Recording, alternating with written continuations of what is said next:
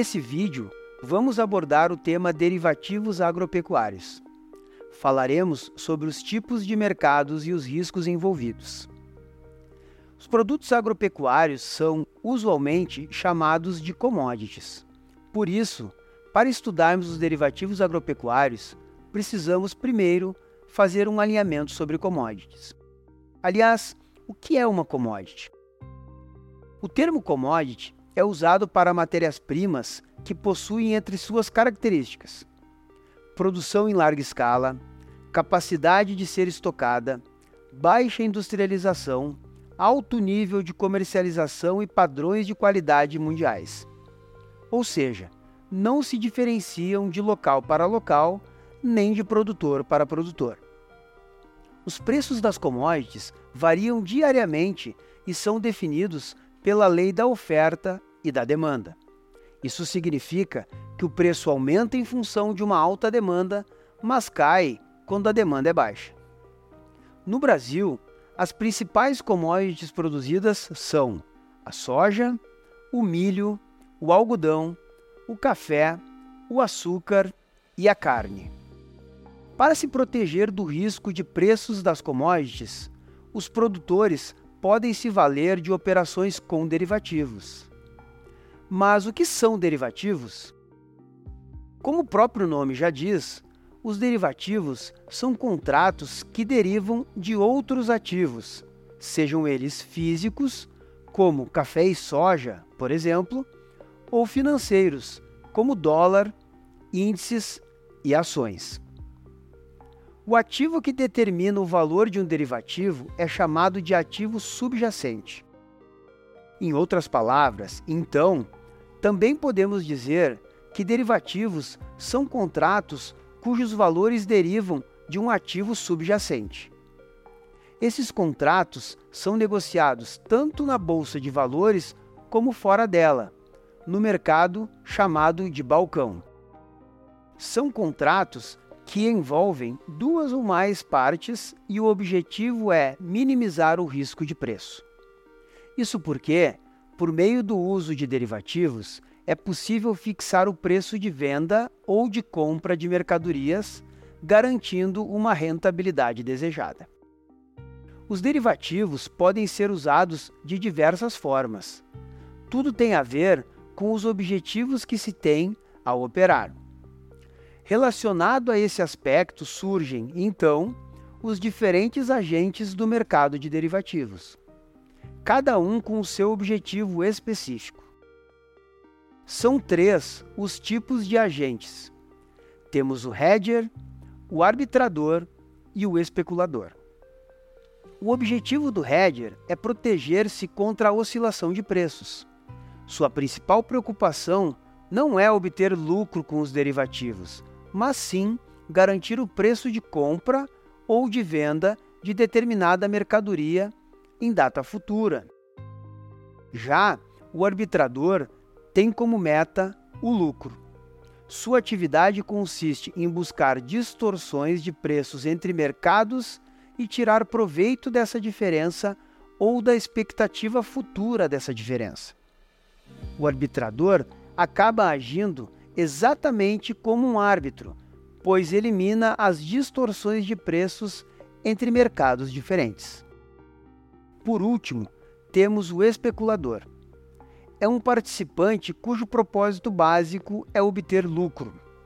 Sua atuação consiste na compra e na venda de contratos futuros apenas para ganhar o diferencial entre o preço de compra e o preço de venda não tendo nenhum interesse pelo ativo objeto. Os derivativos são operados em diferentes mercados, cada um com suas características específicas. A partir de agora, vamos detalhar cada um deles. Iniciaremos pelo mercado a termo. O mercado a termo consiste na realização de um contrato que funciona como uma promessa de compra e venda. De um lado, o vendedor se compromete em entregar a mercadoria em data futura acordada e, de outro lado, o comprador assume o compromisso de pagar o preço combinado na mesma data futura. Para tanto, as partes precisam especificar qual o objeto ou ativo de negociação, qual o volume, qual o preço e qual o prazo para a entrega. Vejamos um exemplo. Aqui, trata-se de um contrato entre um produtor de café e um torrefador. Nessa relação comercial, o produtor precisará entregar, em 60 dias, o equivalente a mil sacas de café. O torrefador se compromete a pagar o preço acordado de 700 reais por saca na data futura combinada. Vejamos quais seriam os resultados auferidos para cada um dos dois cenários possíveis. Em um cenário de baixa, onde o preço da saca no mercado à vista esteja, por exemplo, em 645 reais, o produtor lucraria 55 mil reais, visto que garantiu no contrato a termo um preço de 700 reais.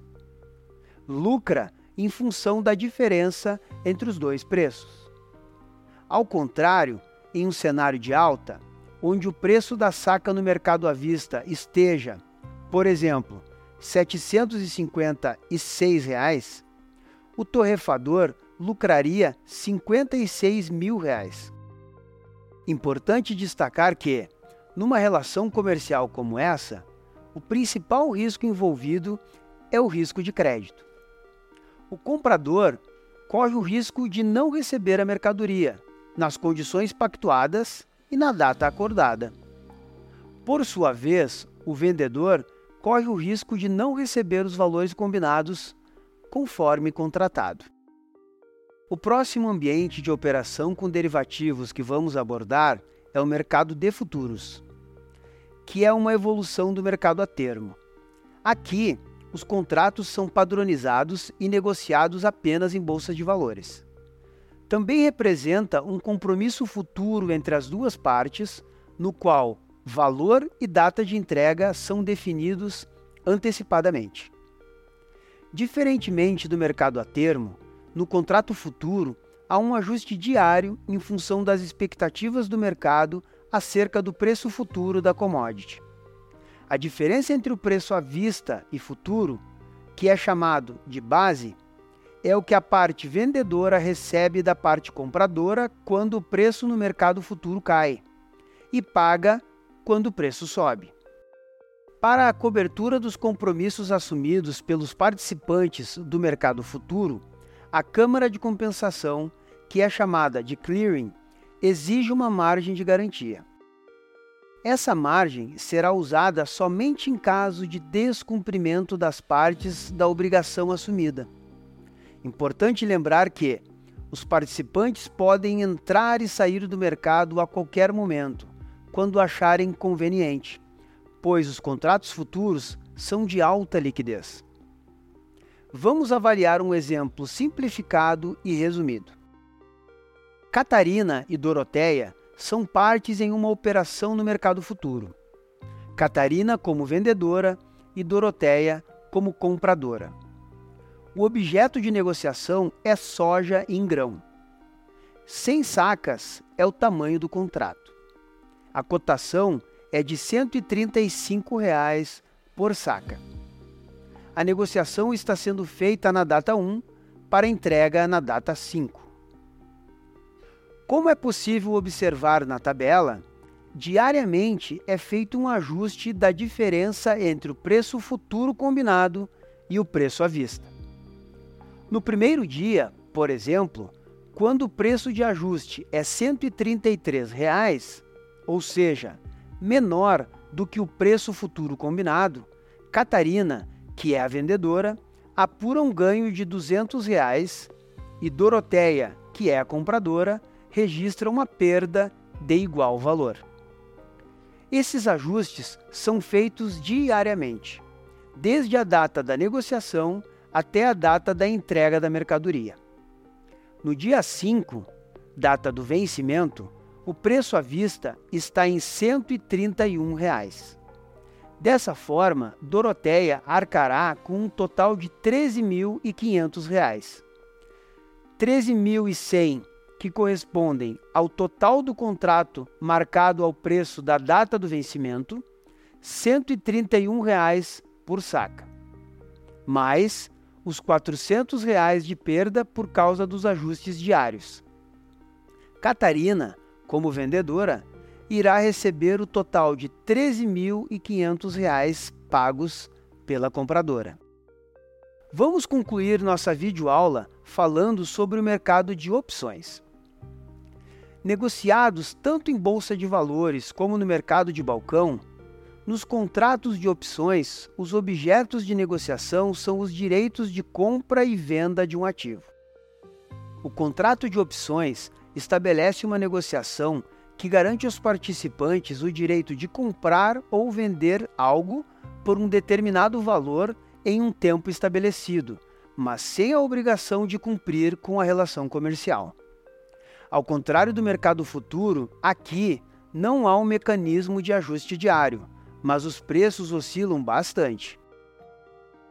Em uma opção de compra, denominada call, o titular, que é o comprador, adquire o direito de comprar o ativo objeto do contrato, mas não a obrigação por um preço fixo, preço de exercício, em data futura acordada pelas partes.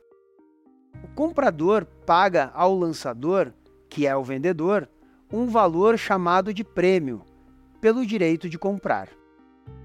Já na opção de venda, chamada de put, o titular adquire o direito de vender o objeto do contrato, mas não a obrigação, por preço fixo, preço de exercício, em data futura acordada pelas partes. O lançador recebe um prêmio para ceder o direito de venda ao titular. Vamos aos exemplos. O primeiro exemplo é de compra de uma opção de compra, a call o comprador acredita que o preço à vista de uma determinada commodity vai subir e que, na data de vencimento, será maior que o preço de exercício mais o prêmio que irá pagar na transação. O preço de exercício é de 50 reais e o prêmio de 5 reais. Sendo assim, sempre que o preço à vista for menor que esse montante de 55 reais, o comprador terá um prejuízo.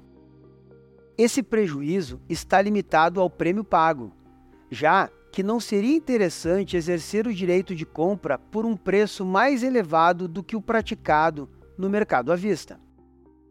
Por exemplo, aqui nessa simulação, onde o preço à vista atingiria o valor de 40 reais, o resultado oferido pelo titular da opção de compra seria de menos 5 que é exatamente o valor do prêmio combinado. De outra forma, quanto mais o valor do preço à vista superar o valor do preço de exercício mais o prêmio, maior será o lucro do titular da opção. O lucro aqui é ilimitado, visto que o comprador exercerá seu direito de comprá-lo pelo preço de exercício, quando poderá, então, vendê-lo por preço maior no mercado à vista. Por exemplo, aqui nessa simulação, onde o preço à vista atingiria o valor de 70 reais, o resultado oferido pelo titular da opção de compra seria de 15 reais, que é o excedente aquilo que supera o montante de 55 reais da soma de preço de exercício mais prêmio. O segundo exemplo é de compra de uma opção de venda, a put. O comprador acredita que o preço à vista de uma determinada commodity vai cair e que, na data de vencimento, será menor que o preço de exercício menos o prêmio que irá pagar na operação. O preço de exercício é de 50 reais e o prêmio de 5 reais. Sendo assim, sempre que o preço à vista for maior que essa diferença, de 45 reais, o comprador terá um prejuízo.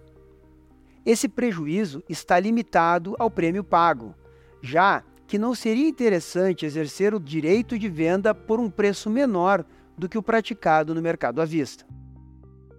Por exemplo, aqui nessa simulação, onde o preço à vista atingiria o valor de 60 reais, o resultado auferido pelo titular da opção de venda seria de menos 5, que é exatamente o valor do prêmio combinado.